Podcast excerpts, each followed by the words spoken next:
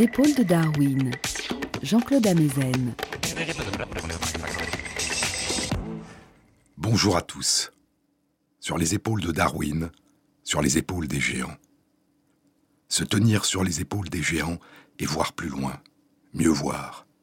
Voir dans l'invisible, à travers l'espace et à travers le temps. Percevoir le passage du temps.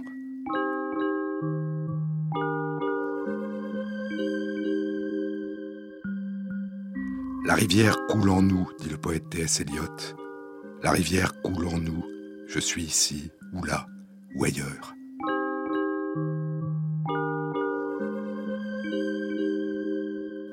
Temps passé et temps futur, ce qui aurait pu être et ce qui a été, se projette vers une fin qui est toujours présente.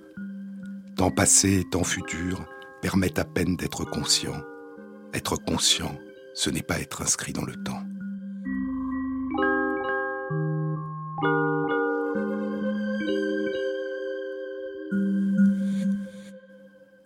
Percevoir le passage du temps. Percevoir que ce fleuve qui s'écoule en nous, que ce fleuve dans lequel nous nous écoulons, ne bat pas au rythme d'un métronome, d'un chronomètre, d'une horloge, mais émerge sans cesse au rythme de notre vie intérieure. Et parfois cette perception du temps, de notre temps intérieur, qui donne un sens à ce que nous percevons des mouvements du monde, parfois cette perception subjective du temps, quand elle est confrontée à des observations réalisées par d'autres, de l'extérieur, quand elle est confrontée à des études scientifiques, se révèle correspondre à une illusion.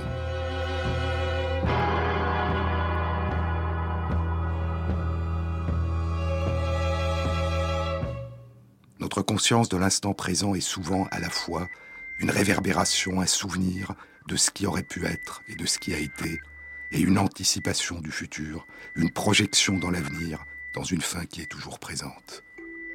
Le présent, dit Pierre Reverdy, le présent est fait de déformations du passé et d'ébauches imprécises de l'avenir. Ce que nous appelons notre conscience du présent, de l'instant présent, est une oscillation permanente entre mémoire et anticipation, entre souvenir et désir, entre nostalgie et attente.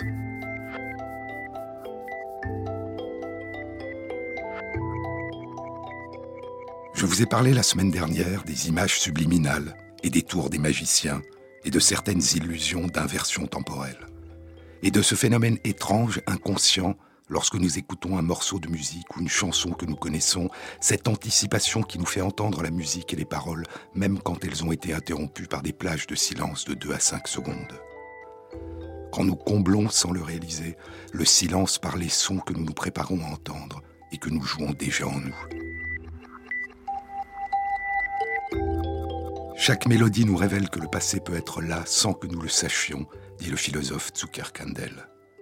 Certains sons, dit Pascal Quignard, certains sons disent en nous quel ancien temps il fait actuellement en nous, y compris parfois le son du silence, d'une plage de silence, quand ce qui s'est déjà inscrit en nous réémerge plus vite à notre conscience que ce que nous sommes en train d'entendre, de voir, ou de ne pas entendre, de ne pas voir, et s'y substitue.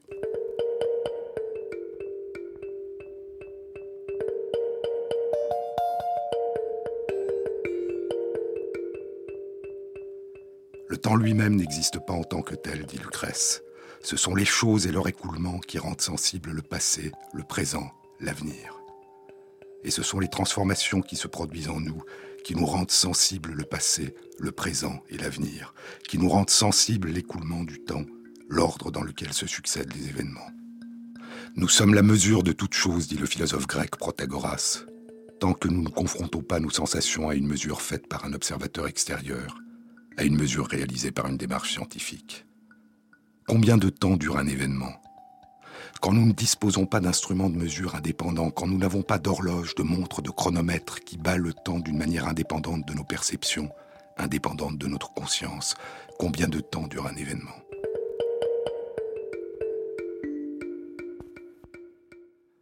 Il y a une illusion temporelle qui a été décrite pour la première fois dans une publication scientifique il y a 16 ans.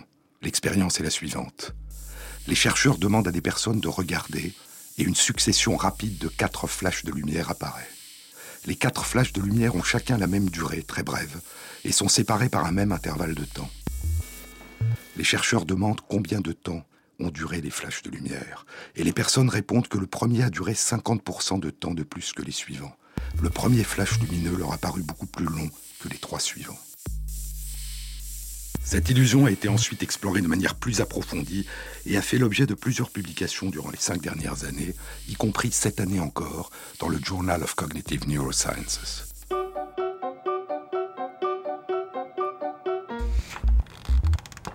Le principe de l'étude est le même, mais il ne s'agit plus de flash de lumière, et la suite est plus longue qu'une suite de seulement quatre événements.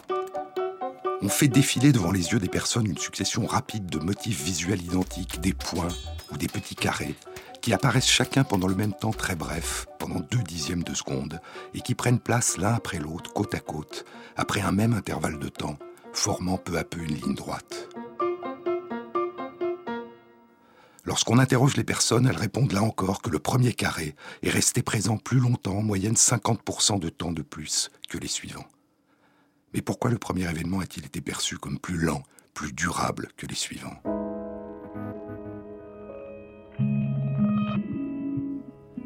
Pour tenter de répondre à cette question, les chercheurs ont formulé une hypothèse. C'est le caractère inattendu, imprévu du premier événement qui ferait que nous pensons qu'il a duré plus longtemps. Mais comment tester cette hypothèse? Les chercheurs ont réalisé une expérience dans laquelle le caractère inattendu, imprévisible, concerne un événement qui n'est pas le premier à apparaître. L'expérience a consisté à introduire dans la succession régulière des petits carrés au long de la ligne droite un petit carré identique aux autres, qui persiste pendant la même durée que les autres, mais qui surgit ailleurs dans l'espace que sur la ligne droite habituelle. Et les personnes indiquent que ce petit carré est resté présent plus longtemps que les autres, 50% de temps de plus que les autres. C'est donc le caractère inattendu, imprévu d'un événement soit le fait qu'il est le premier dans une série, soit le fait qu'à l'intérieur d'une série, il surgit un endroit différent des autres dans l'espace, c'est ce caractère inattendu, imprévu, qui se traduit dans notre conscience par une illusion temporelle, par une surestimation de la durée, par une impression de ralentissement du temps. Je fais que penser à mon amoureux. Je fais que penser à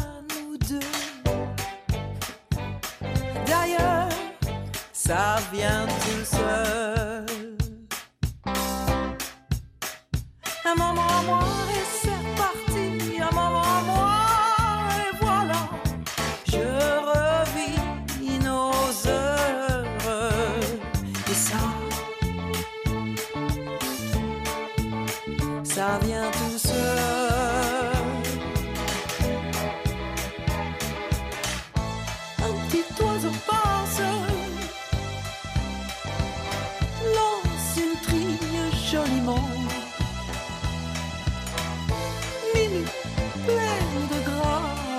Grâce, et je ressens.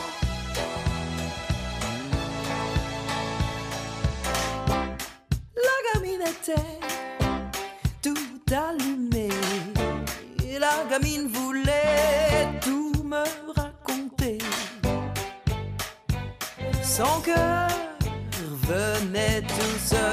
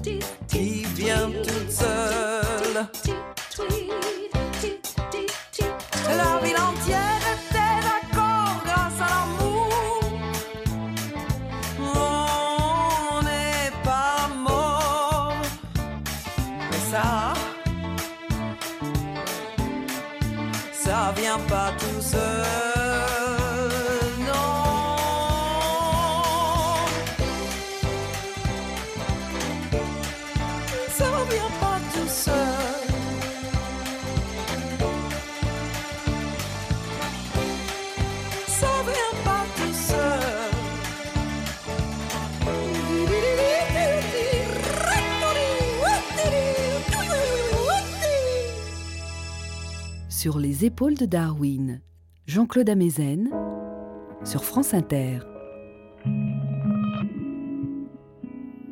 Revenons au début de l'étude. Nous avons eu l'illusion que le premier petit carré est resté présent plus longtemps que ceux qui l'ont suivi. Et l'interprétation la plus simple est que c'est parce que le premier événement est inattendu, imprévisible, que nous surestimons sa durée. Mais est-il inattendu simplement parce qu'il est le premier à apparaître? Parce que nous ne nous attendions pas à ce qu'il apparaisse Ou nous semble-t-il inattendu parce qu'il a été le premier d'une suite régulière, prévisible. Est-il possible que ce soit le caractère prévisible de la disposition dans l'espace des petits carrés qui le suivent qui nous a donné l'impression, après coup, a posteriori, que le premier petit carré est resté plus longtemps présent que les autres? Dit autrement, est-ce le déroulement prévisible de la suite des événements qui nous a donné après coup l'impression que le premier événement était plus durable que ceux qui l'ont suivi, qui a modifié dans notre mémoire notre perception initiale de la durée du premier événement Avons-nous réinventé, reconstruit dans nos souvenirs la durée du début? Pour tenter de répondre à cette question, les chercheurs ont réalisé l'expérience suivante. Ils ont fait apparaître une succession de petits carrés, dans laquelle les petits carrés ne forment pas une ligne droite, mais surgissent chacun l'un après l'autre n'importe où dans l'espace, de manière aléatoire. Et dans une telle série, le premier petit carré qui apparaît n'est pas perçu comme étant resté plus longtemps que les autres. Les personnes disent que chaque événement a duré autant de temps que les autres. Ce n'est donc pas parce qu'il est le premier à apparaître dans une suite que le premier événement paraît durer plus longtemps. C'est seulement lorsqu'il est le premier d'une suite régulière qui devient prévisible, par exemple tous les petits carrés suivants vont former une ligne droite, que nous avons l'illusion après coup qu'il est resté présent plus longtemps. Et c'est le caractère prévisible d'une succession d'événements qui va nous conduire à modifier notre perception du temps, qui va nous conduire à dilater le temps, à ralentir notre perception de la durée d'un événement inattendu, que cet événement survienne après cette succession prévisible, ou plus étrangement, que cet événement inattendu soit survenu avant même cette succession d'événements prévisibles. Cette illusion temporelle ne se révèle pas uniquement lorsque nous regardons l'apparition d'une succession de plus en plus prévisible de formes élémentaires, des points ou des petits carrés, qui persistent un temps très bref, deux dixièmes de seconde, et dessinent progressivement une ligne droite. Une étude publiée il y a quatre ans dans la revue PLOS ONE avait obtenu les mêmes résultats avec des suites d'images qui persistent chacune plus longtemps, une demi-seconde, et où le caractère inattendu, imprévisible de l'image concerne une dimension plus abstraite, la catégorie d'objets qu'elle représente.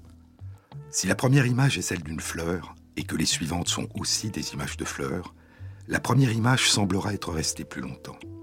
En revanche, si la première image est celle d'une fleur et que les suivantes représentent des objets sans relation, une horloge, un visage, un ordinateur, la première image ne semblera pas être restée plus longtemps que les suivantes. Et si au milieu d'une série d'images de fleurs apparaît soudain l'image d'une horloge, l'image de l'horloge semblera être restée plus longtemps. Et il peut y avoir une dimension encore plus abstraite dans ces relations entre inattendu, imprévisible et dilatation du temps.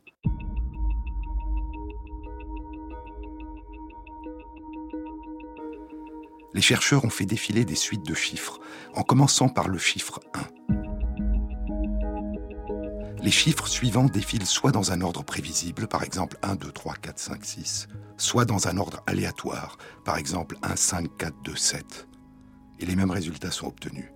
Si la première image, le chiffre 1, est suivie de la suite régulière croissante prévisible, le chiffre 1 semblera être resté plus longtemps. Si le chiffre 1 a été suivi d'une suite aléatoire de chiffres, tous inattendus, tous imprévisibles, le chiffre 1, la première image, ne semblera pas être resté plus longtemps que les autres. Et si on introduit au milieu de la suite croissante prévisible un chiffre inattendu, par exemple 1, 2, 3, 4, 5, 6, puis 9, l'image du chiffre inattendu semblera avoir été présente plus longtemps que les autres. La confrontation à l'inattendu, à l'imprévisible, se traduit en nous sans que nous le réalisions par une modification de notre perception de la durée, par une surestimation de la durée, y compris quand la construction en nous de la prévisibilité des événements consiste en une opération abstraite d'anticipation du caractère régulier d'une suite numérique. Ce décryptage permanent que nous faisons des régularités ou des irrégularités du passé en fonction de nos attentes, en fonction de ce qui aurait pu être et de ce qui a été, ce décryptage du passé et cette projection dans l'avenir se font au plus profond de nous, au niveau des activités des réseaux de cellules nerveuses de notre cerveau, sous une forme de calcul de probabilité, d'opérations statistiques qui sont réactualisées en permanence. Au niveau le plus élémentaire, toute projection dans l'avenir se fonde sur des calculs de probabilité. Si telle proportion donnée d'événements passés s'est déroulée d'une certaine manière, alors, toute chose étant par ailleurs égale, le plus probable est que cette même proportion se réalisera dans un avenir proche. Non anticipé d'un événement dilate le temps, ralentit notre perception de l'écoulement du temps, que cet événement inattendu surgisse soudain au milieu d'une répétition d'événements que nous avions prévus, ou plus étrangement, que cet événement nous apparaisse après coup comme inattendu en fonction de ce qui a suivi. Ou du moins, telle était l'interprétation des premières études.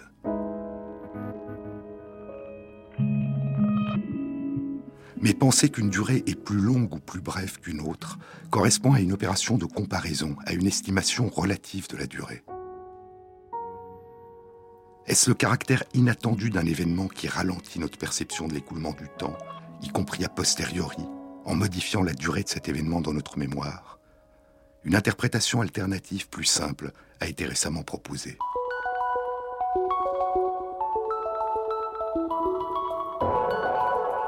Une succession d'événements qui deviennent prévisibles parce que nous avons réussi à en déchiffrer la régularité aurait pour effet de contracter le temps, d'accélérer notre perception de l'écoulement du temps. Si le fait d'être devenu capable de prédire et de vérifier à mesure que la prédiction s'est accomplie, si le fait d'être devenu capable de prédire a pour effet de contracter notre perception du temps, alors ce n'est pas notre souvenir du premier événement inattendu qui s'est modifié. S'il nous paraît avoir été plus long, c'est tout simplement parce que la suite nous a paru plus rapide.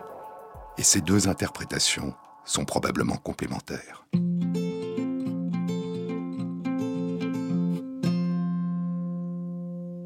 We walked for hours.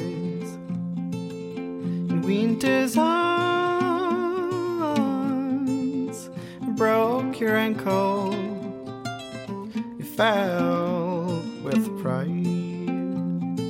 Sent me a picture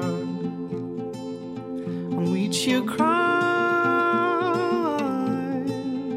It's hard not to answer. I'll give a try.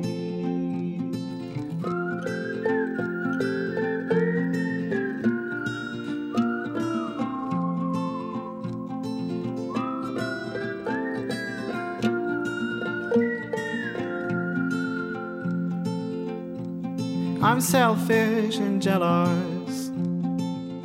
Is that a crime? I'm selfish and jealous. The pleasure is mine. You'll share all your secrets, and I'll keep mine. We'll spend life together,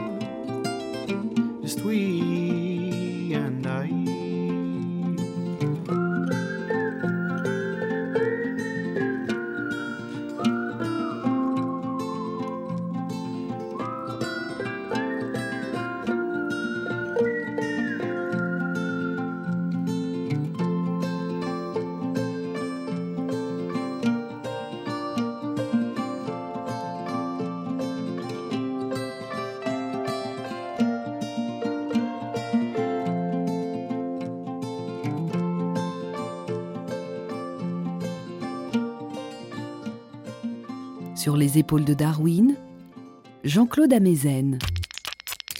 Imaginons qu'il y a en nous une horloge mentale qui bat la régularité de l'écoulement de notre perception du temps, de notre temps subjectif. Lorsque le présent qui surgit est différent de ce que nous attendions, notre attention s'éveille, s'enrichit, se focalise. Le temps semble ralentir. Lorsque nous croyons savoir ce que sera le présent qui va surgir, notre attention s'émousse. Le temps semble s'accélérer. Les variations d'intensité de notre attention se traduisent en nous sous la forme d'une impression de variation de durée. Ce qui est perçu plus intensément est vécu comme plus prolongé. Ce qui est perçu moins intensément est perçu comme plus bref. Certaines recherches suggèrent l'existence d'une corrélation entre cette contraction et cette dilatation de notre perception subjective du temps et les dépenses d'énergie de certaines régions de notre cerveau.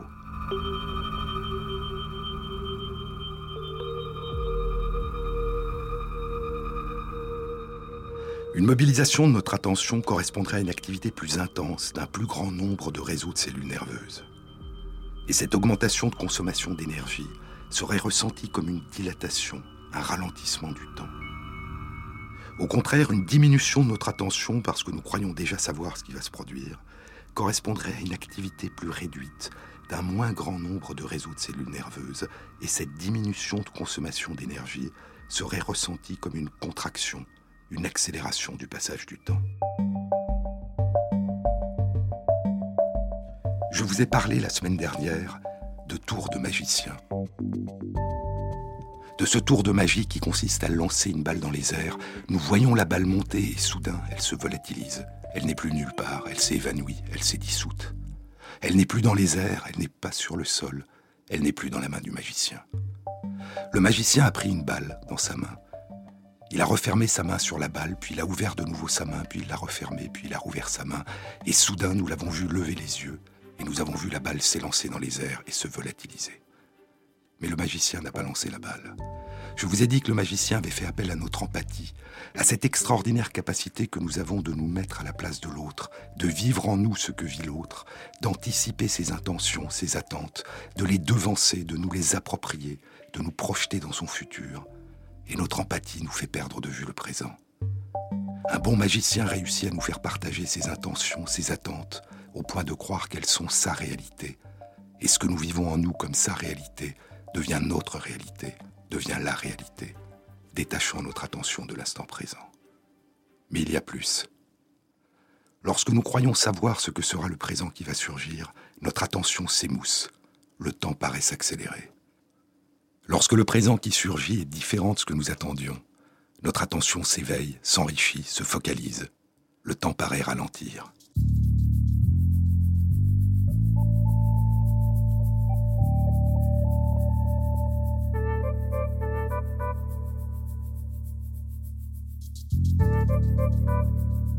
Ce que nous révèlent les études dont je viens de vous parler, c'est qu'un bon magicien doit aussi, avant de nous projeter dans l'inattendu, son regard qui soudain se lève, un bon magicien doit aussi nous faire croire que nous connaissons déjà l'avenir, endormir notre attention, laisser vagabonder notre conscience, accélérer notre perception du temps.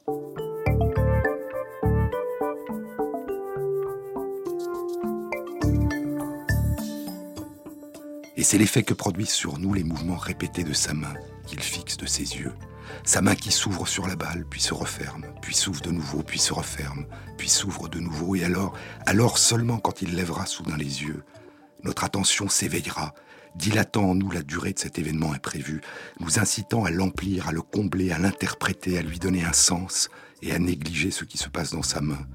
Dans ces mouvements répétitifs et monotones, ces mouvements que nous percevons en accéléré et qui ont perdu pour nous toute valeur explicative autre que celle que nous lui avons déjà donnée.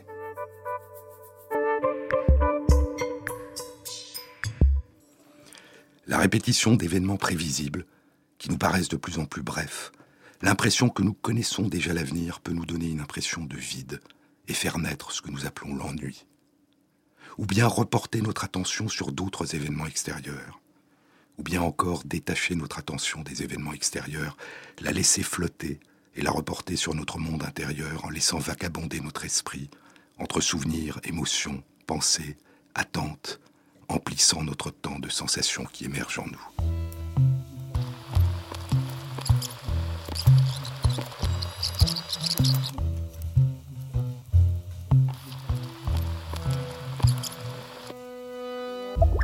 Perception du temps n'est pas un phénomène d'enregistrement passif, mais une reconstruction en fonction de ce qui nous arrive, de ce qui se passe en nous, de l'importance que prend pour nous ce que nous vivons.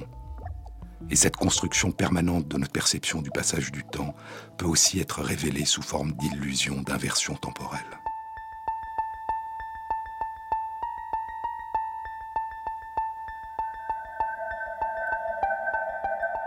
Je vous ai parlé la semaine dernière de l'une de ces étranges illusions d'inversion temporelle, de cette étude publiée il y a deux ans dans la revue Current Biology. Des objets sont immobiles sur un fond qui tourne comme un manège. Nous fixons des yeux ces objets immobiles et soudain ils nous semblent disparaître pendant plusieurs secondes, puis réapparaître pendant plusieurs secondes à un rythme régulier alors qu'ils sont toujours là. Que les chercheurs fassent surgir un très bref flash de lumière à l'intérieur de l'objet pendant que nous l'avons perdu et l'objet réapparaît immédiatement à notre conscience. Mais ce que nous pensons avoir vu, c'est d'abord l'objet, puis un dixième de seconde plus tard, le flash. Ce que le flash de lumière a fait émerger à notre conscience, c'est l'image que nous avions gardée en nous de ce que nos yeux continuaient à voir sans que nous le sachions, une image inconsciente du passé. Une illusion d'inversion temporelle, une illusion d'inversion de causalité. Mais ici, nous sommes de simples spectateurs, nous ne sommes pas des acteurs.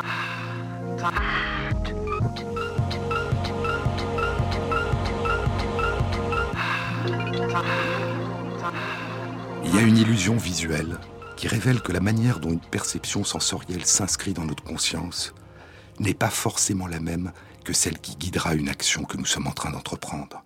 La manière dont nous nous représentons le monde en tant qu'observateurs peut être différente et plus éloignée de la réalité que la représentation du monde à laquelle nous faisons appel inconsciemment lorsque nous avons l'intention d'être acteurs.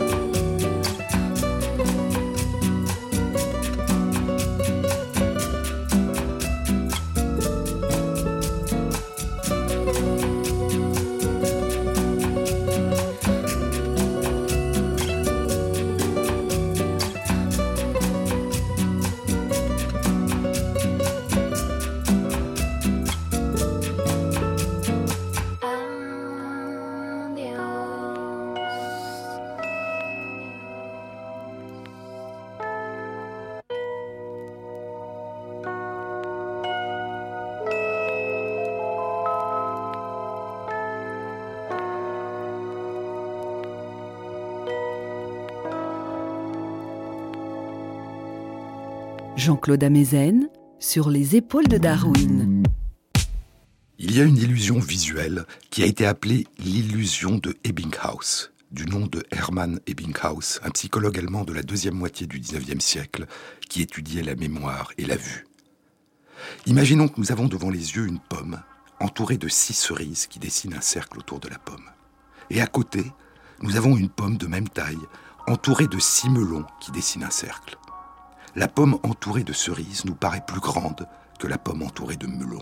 C'est la perception qui parvient à notre conscience, c'est ce dont nous sommes certains.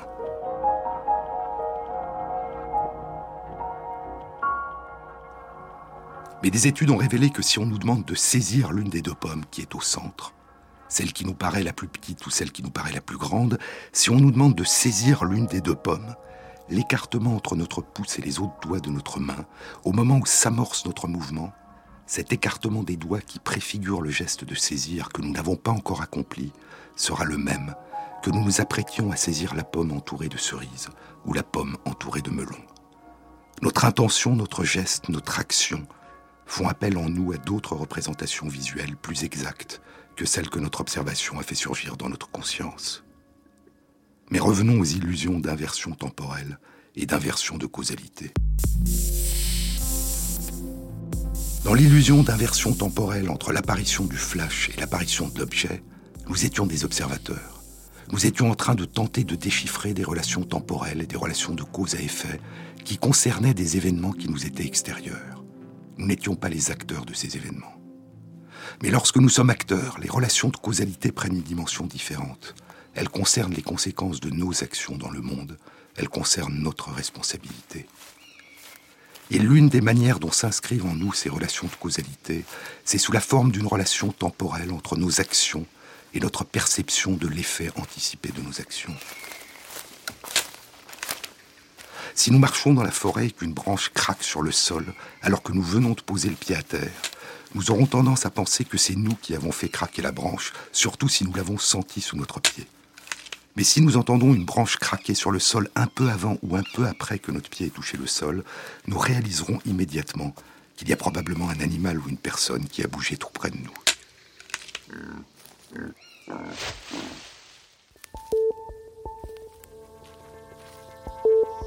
Une étude a été publiée il y a cinq ans dans la revue Neuron. Les chercheurs se sont demandé jusqu'à quel point une anticipation d'un délai entre une action que nous réalisons et notre perception de sa conséquence pourrait être traduit en nous en termes de relation de causalité. L'expérience est très simple. On demande à des personnes d'appuyer sur un bouton et lorsqu'elles appuient, un flash de lumière apparaît. Les chercheurs ont fait en sorte qu'il y ait un bref délai entre le moment où les personnes appuient sur le bouton et le moment où le flash lumineux apparaît, un délai d'un peu plus d'un dixième de seconde. L'étude montre que le délai minimal que nous sommes capables de détecter comme un après, un flash de lumière qui apparaît après que nous ayons appuyé sur le bouton, est un délai de 4 centièmes de seconde. Un peu plus d'un dixième de seconde, c'est un délai trois fois plus long que le délai minimal de 4 centièmes de seconde. Et ce délai semble initialement un peu long aux personnes qui participent à l'étude. Mais après un certain nombre d'essais, les personnes se sont habituées à ce petit délai, et après une vingtaine d'essais, les chercheurs raccourcissent soudain le délai. Les personnes appuient sur le bouton, et le flash apparaît non plus 13, mais 4 centièmes de seconde plus tard. Et lorsqu'on interroge alors les personnes, elles font une réponse étrange.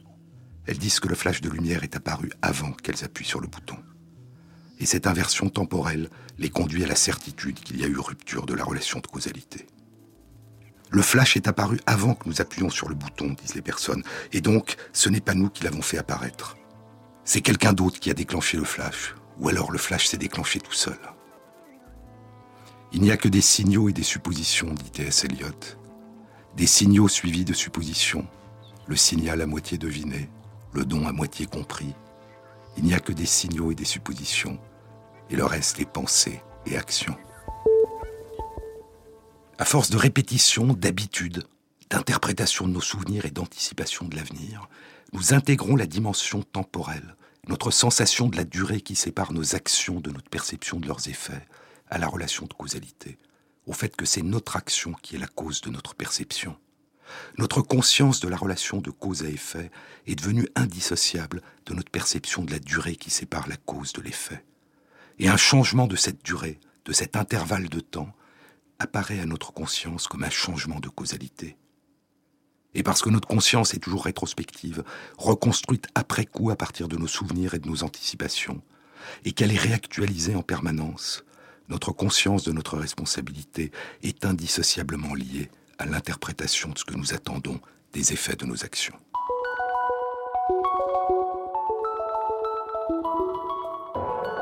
Mais revenons à notre mesure subjective du temps qui passe. Y a-t-il en nous une horloge mentale unique, centrale, qui bat le rythme de notre temps subjectif, qui l'accélère ou le ralentit en fonction de notre attention? Ou y a-t-il en nous plusieurs horloges qui fonctionnent en parallèle et nous donnent des mesures différentes des durées en fonction des sens que nous mobilisons et qui focalisent notre attention? Cette question fait l'objet de débats, mais certaines études récentes suggèrent qu'il y aurait en nous plusieurs horloges.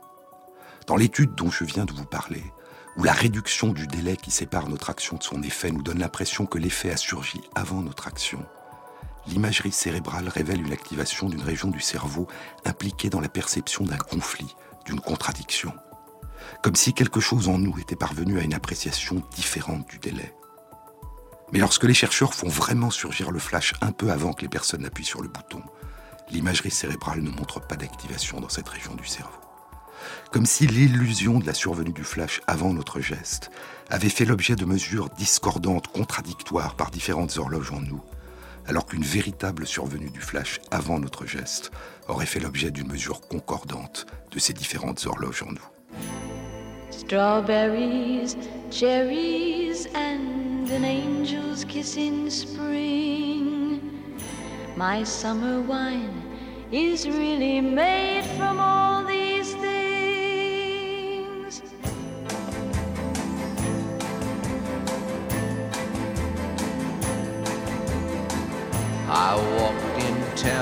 silver spurs that jingle too.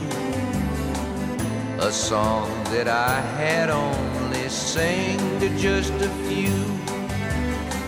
She saw my silver spurs and said, Let's pass some time. And I will give to you summer wine. Oh, summer wine. Strawberries, cherries, and an angel's kiss in spring. My summer wine is really made from all these things. Take off your silver spurs and help me pass the time. And I will give to you summer wine. Oh, summer eyes grew heavy and my lips they could not speak. I tried to get up, but I couldn't find my feet. She reassured me with an unfamiliar line, and then she gave to me more summer wine. Summer wine. Strawberries, cherries, and an angel's kiss in spring. My summer wine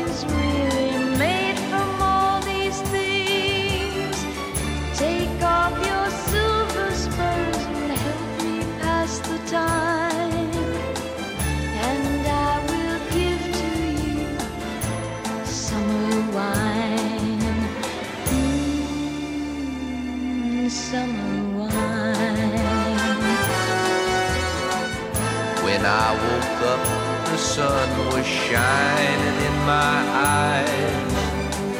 My silver spurs were gone, my head felt twice its size. She took my silver spurs, a dollar and a dime, and left me craving for more summer wine. Oh, summer wine. strawberries, cherries, and an angel's kiss in spring. My summer wine is really.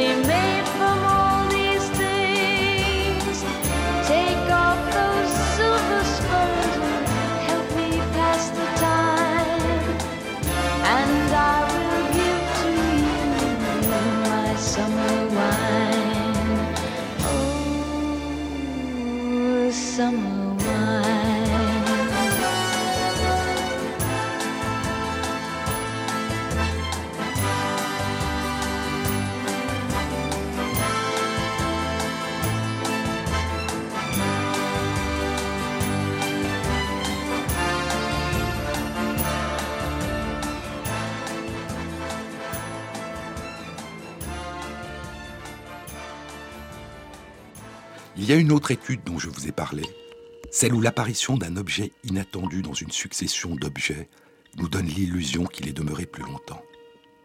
Les chercheurs ont fait entendre aux personnes, au même rythme que la succession des images, des sons brefs, identiques et répétés. Et lorsqu'une image inattendue semble durer plus longtemps, le son qui l'accompagne n'a pas semblé durer plus longtemps. Ce n'est pas le temps subjectif en tant que tel qui s'est dilaté dans la conscience, c'est la durée de ce qui a été vu qui s'est dilatée, et pas la durée de ce qui a été au même moment entendu. Et il y aurait ainsi dans notre conscience différentes mesures du temps, en fonction des différentes représentations qui se construisent en nous à partir de nos différentes perceptions. Mais chacune de ces illusions ne révèle que l'une des innombrables dimensions de notre reconstruction de la réalité. Et nous intégrons en permanence en nous différentes représentations du monde environnant que nous renvoient nos différents sens, la vue, l'audition, le toucher. Il y a une illusion qui révèle ce processus continuel d'intégration dont nous ne sommes le plus souvent pas conscients. Elle a été nommée l'illusion McGurk, du nom du psychologue écossais spécialiste du développement des enfants, qui l'a découverte puis étudiée.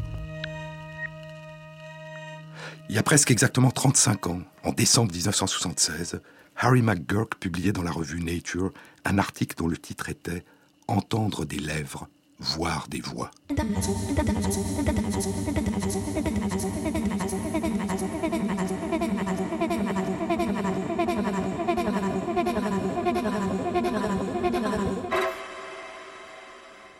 L'expérience était la suivante. Des phonèmes sont répétés plusieurs fois, soit bas, la consonne B suivie de la voyelle A, bas, bas, bas, soit ga, la consonne G suivie de la voyelle A, ga, ga, ga. Les personnes les distinguent parfaitement. Et puis on leur fait entendre les mêmes phonèmes, mais on leur fait voir en même temps une vidéo silencieuse qui représente un visage dont l'élève prononce au même moment, en silence, l'un de ces phonèmes. Lorsque les personnes entendent le son ba ba ba et voient les lèvres former ga ga ga, elles disent avoir entendu da da da, la consonne D suivie de la voyelle A.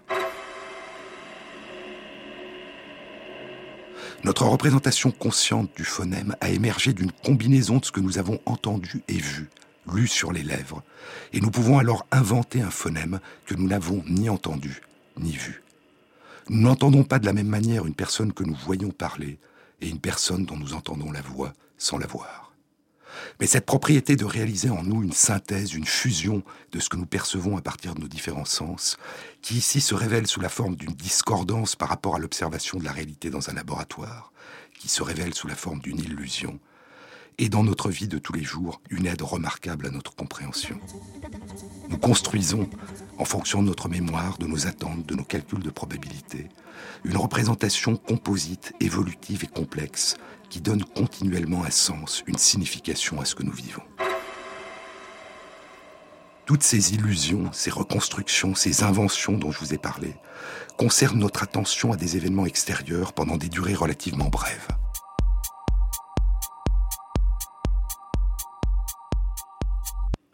Mais ce qui se construit en permanence en nous dépasse de très loin ces brefs moments d'attention où nous sommes en prise directe avec le monde extérieur, où nous nous projetons en lui. Notre vie intérieure, notre sentiment d'identité, ce sentiment profond d'être nous, cette sensation permanente que ce qui nous arrive, c'est à nous que ça arrive, que ce que nous faisons, c'est nous qui le faisons, fait appel à d'autres phénomènes et à d'autres temporalités que notre confrontation immédiate au monde extérieur.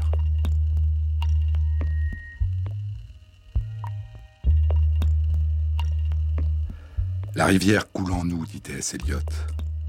La rivière coule en nous, je suis ici ou là ou ailleurs. Temps passé, temps futur permettent à peine d'être conscient. Être conscient, ce n'est pas être inscrit dans le temps. Et pourtant, poursuit Eliot, et pourtant, c'est seulement à l'intérieur du temps que le moment dans le jardin des roses, que le moment sous la tonnelle où battait la pluie, que le moment dans l'église où soufflait le vent et où retombait la fumée peuvent être remémorés, enchevêtrés dans le passé et le futur. C'est seulement à l'intérieur du temps que peut être capturé le temps. Ce temps intérieur qui coule sans fin en nous.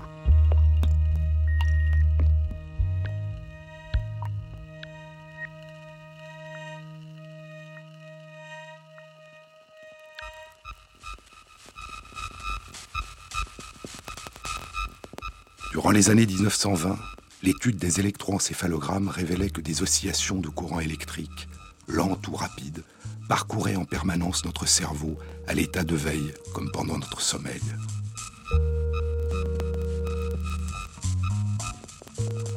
Mais un demi-siècle plus tard apparaissaient les premiers instruments d'imagerie cérébrale capables d'analyser les activités de différentes régions de notre cerveau, non pas sous la forme de courant électrique, mais sous la forme de variations de consommation d'énergie.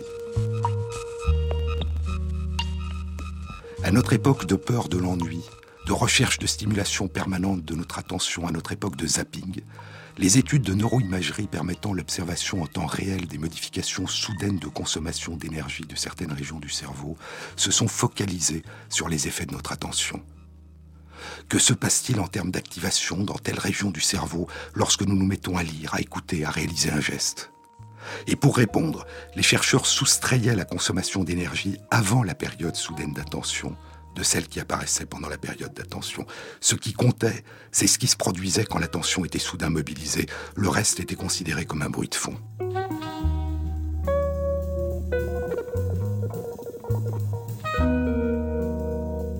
Et puis, il y a 15 ans, Bharat Biswal, un chercheur de l'Université de Wisconsin aux États-Unis, a mis en évidence qu'il ne s'agissait pas du tout d'un simple bruit de fond.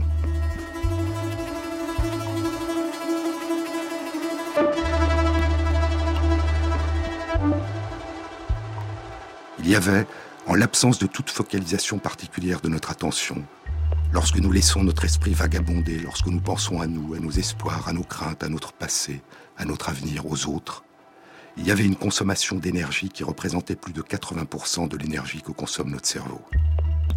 Et cette activité permanente dans notre cerveau se traduit sous la forme d'une vague qui le parcourt de part en part, une oscillation de fréquence très lente qui bat une fois toutes les 10 secondes. Et lorsque notre attention est soudain mobilisée, ces oscillations diminuent immédiatement dans certaines régions de notre cerveau et sont remplacées par des oscillations beaucoup plus rapides, qui peuvent battre à un rythme mille fois plus rapide, jusqu'à 100 fois par seconde.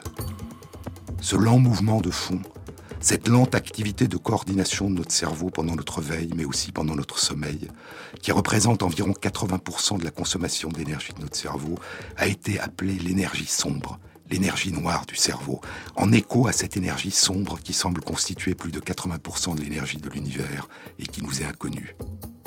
Cette énergie sombre de notre cerveau qui donne probablement naissance à nos souvenirs, à nos rêves éveillés, à nos intuitions, à notre déchiffrage inconscient de la signification de ce que nous vivons, entre les moments où nous sommes en prise directe avec les événements du monde extérieur.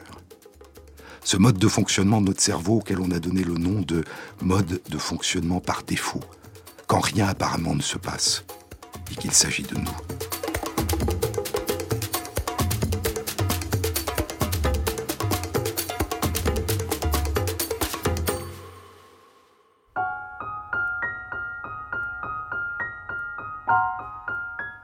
Dans notre recherche souvent éperdue de ce qui pourrait retenir notre attention, nous ne prêtons probablement pas assez d'importance à ce qui se construit en permanence en nous.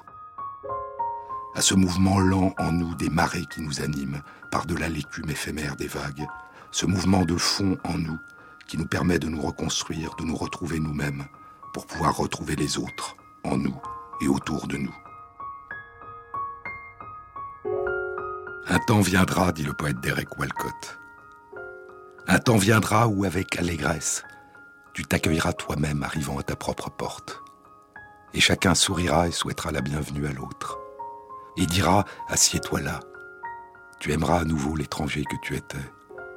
Donne du vin, donne du pain, redonne ton cœur à toi-même, à l'étranger qui t'a aimé toute ta vie, que tu as ignoré, qui te connaît par cœur. Assieds-toi, fais-toi une fête de ta vie.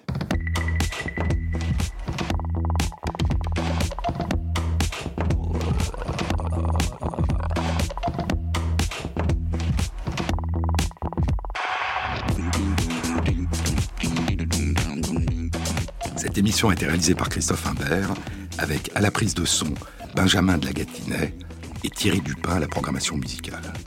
Merci à Hugo Combe qui intègre sur la page de l'émission sur le site franceinter.fr les références aux articles scientifiques et aux livres dont je vous ai parlé. Bon week-end à tous, à la semaine prochaine.